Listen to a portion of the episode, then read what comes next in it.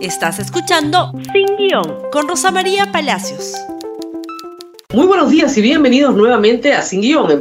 Y muy bien, hemos tenido un fin de semana electoral importante en esta segunda vuelta con declaraciones de los dos candidatos, encuestas y por supuesto palabras absolutamente repudiables como las del señor Rafael López Aliaga, que instaba a sus seguidores a dar muerte con nombre propio Vladimir Cerrón y a Pedro Castillo, hecho que ha sido ampliamente rechazado no solamente por sus otros contendores políticos, sino hasta por la Iglesia Católica, por el obispo de Lima.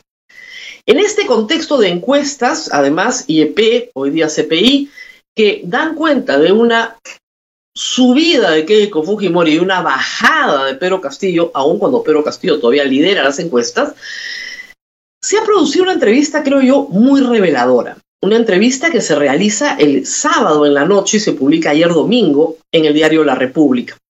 Realizada por dos colegas de La República, el señor Enrique Patriu y Marilena, Marilena Castillo, le hacen una serie de preguntas muy pertinentes al señor Pedro Castillo y este da cuenta con honestidad de sus respuestas.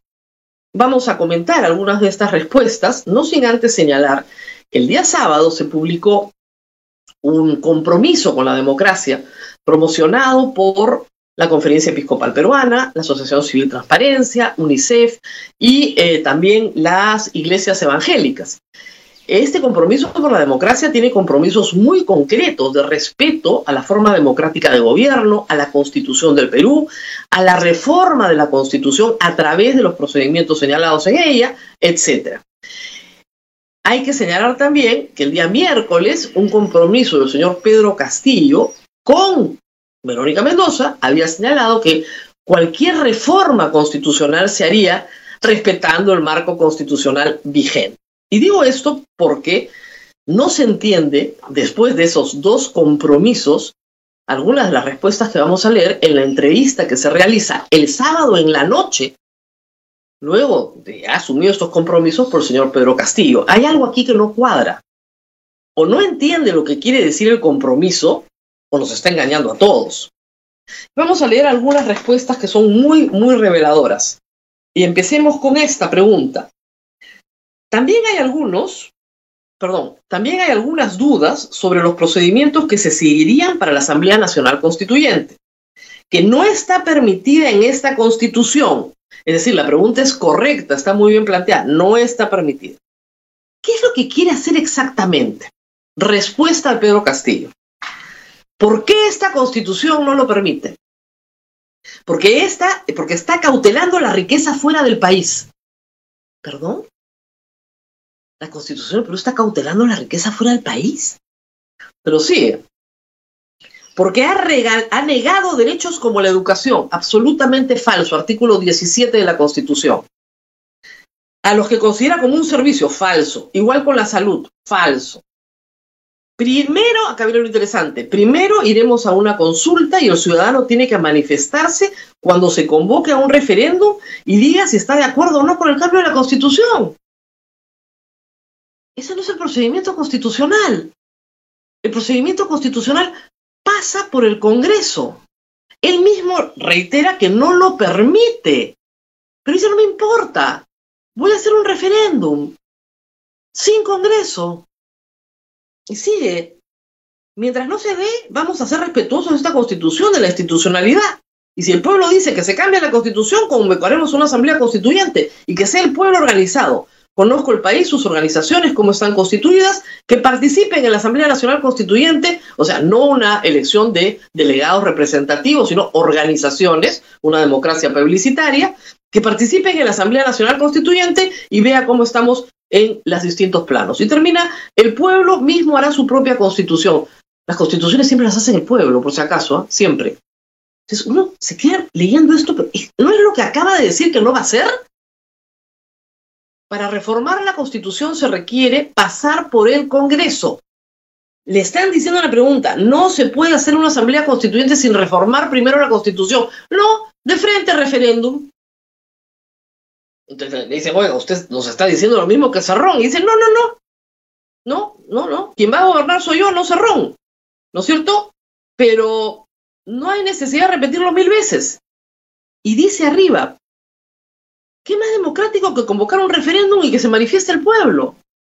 Primero tiene que pasar por el Congreso. Y a eso se ha comprometido tanto el sábado como el miércoles. Entonces, ahora ya no se quiere comprometer a eso. Quiere referéndum y asamblea constituyente. Y ya le dijeron que no se puede. Insiste. ¿Dónde está el compromiso? Pregunta sobre la Defensoría del Pueblo y el Tribunal Constitucional, asunto que por supuesto a todos nos preocupa.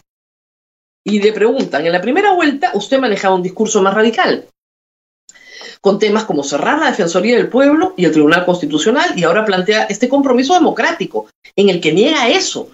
¿Qué cambió? Muy buena pregunta.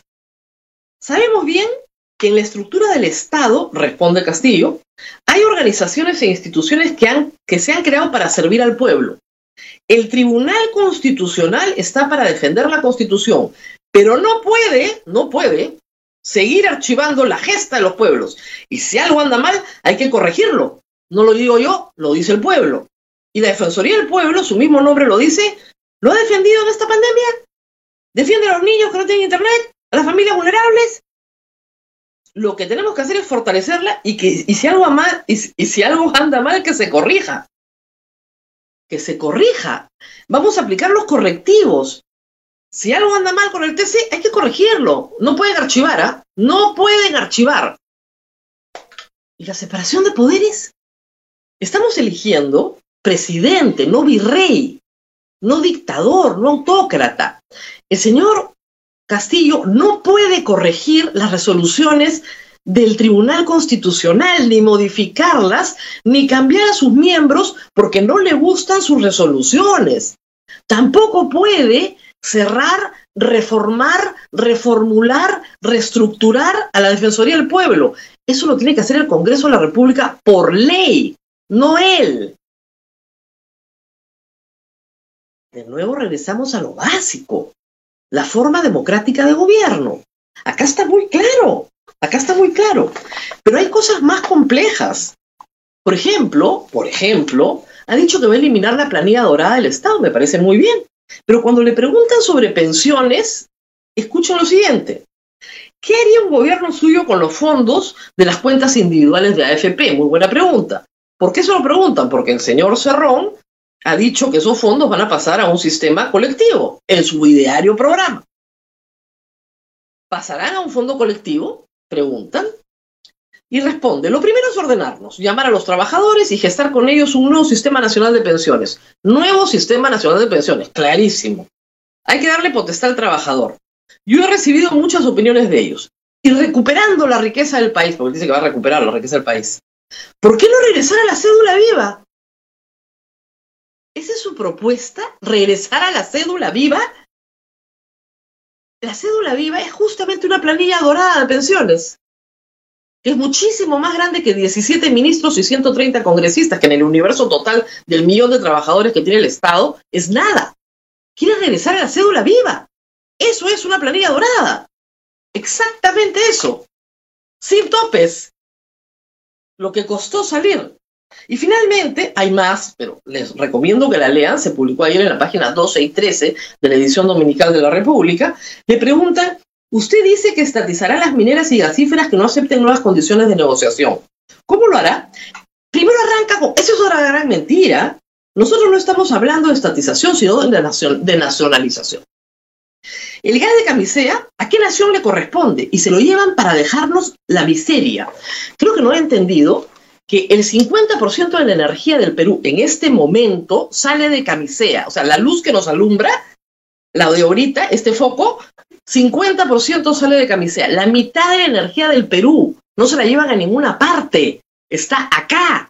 ¿Qué parte no entendió? El remanente se exporta porque ya no se consume en el Perú. Muy bien, no sé qué historia le habrán contado, pero en fin, se lo llevan, pero dejando miseria, porque en esos contratos no se prioriza el hambre del país. 50% de la energía, muy bien.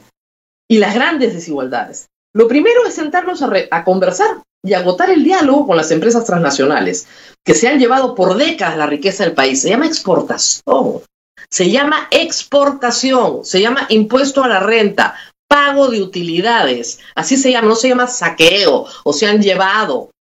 En fin, pero sigue con lo mismo. Se siguen llevando la materia prima y hay más pobreza y desigualdad. No, hay menos. Hay menos. O sea, el Perú redujo su pobreza a la mitad en una década. Muy bien. ¿Por qué no agotar el diálogo con ellos y decir primero es el hambre en mi país, mi familia, mis hijos, mis alumnos, la salud, la educación? Una demagogia de aquellas. Pero acá viene lo bueno. Hagamos la negociación, revisemos esos contratos y si no es posible, seremos respetuosos del mandato nacional y se nacionalizarán. Que vuelvan esos recursos al país y los entregamos a la empresa privada nacional. A la empresa privada nacional. Esto es Pedro Castillo. Esto es sábado en la noche. Esto no es antes de los compromisos. Esto no es primera vuelta. Esto es, si tú le quitas a alguien lo expropias y tienes que pagarle justo y precio. Empresa privada nacional, el 50% del gas camisea nos alumbra. ¿Qué es lo que le preocupa? Que no, nos alumbre más. Que pague más impuesto a la renta, el que ya está pagando. Porque es mentira pero absolutamente falso que por culpa del gas de camisea haya miseria, hambre y niños y familias pobres en el Perú. Es exactamente al revés. Gracias a la explotación del gas de camisea pagamos una energía mucho más barata y mucho más limpia.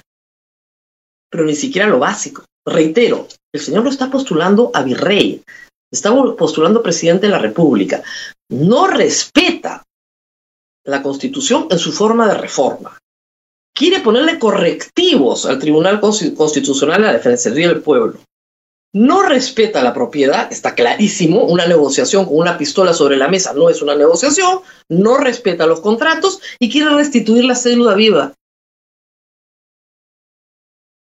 Esto es del sábado. Podría haber cambiado y se le dijo, cambie usted, cambie usted porque va a perder.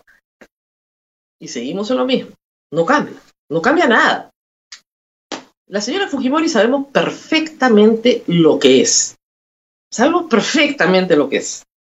El señor Castillo estamos, estamos tratando de descubrirlo a ver si es algo mucho mejor. Pero esta entrevista, reitero, ha sido sumamente reveladora. Les sugiero que la examinen con detalle. Nos reencontramos mañana. Compartan este programa en Facebook, Twitter, Instagram y por supuesto en YouTube. Hasta pronto. Gracias por escuchar Sin Guión con Rosa María Palacios. Suscríbete para que disfrutes más contenidos.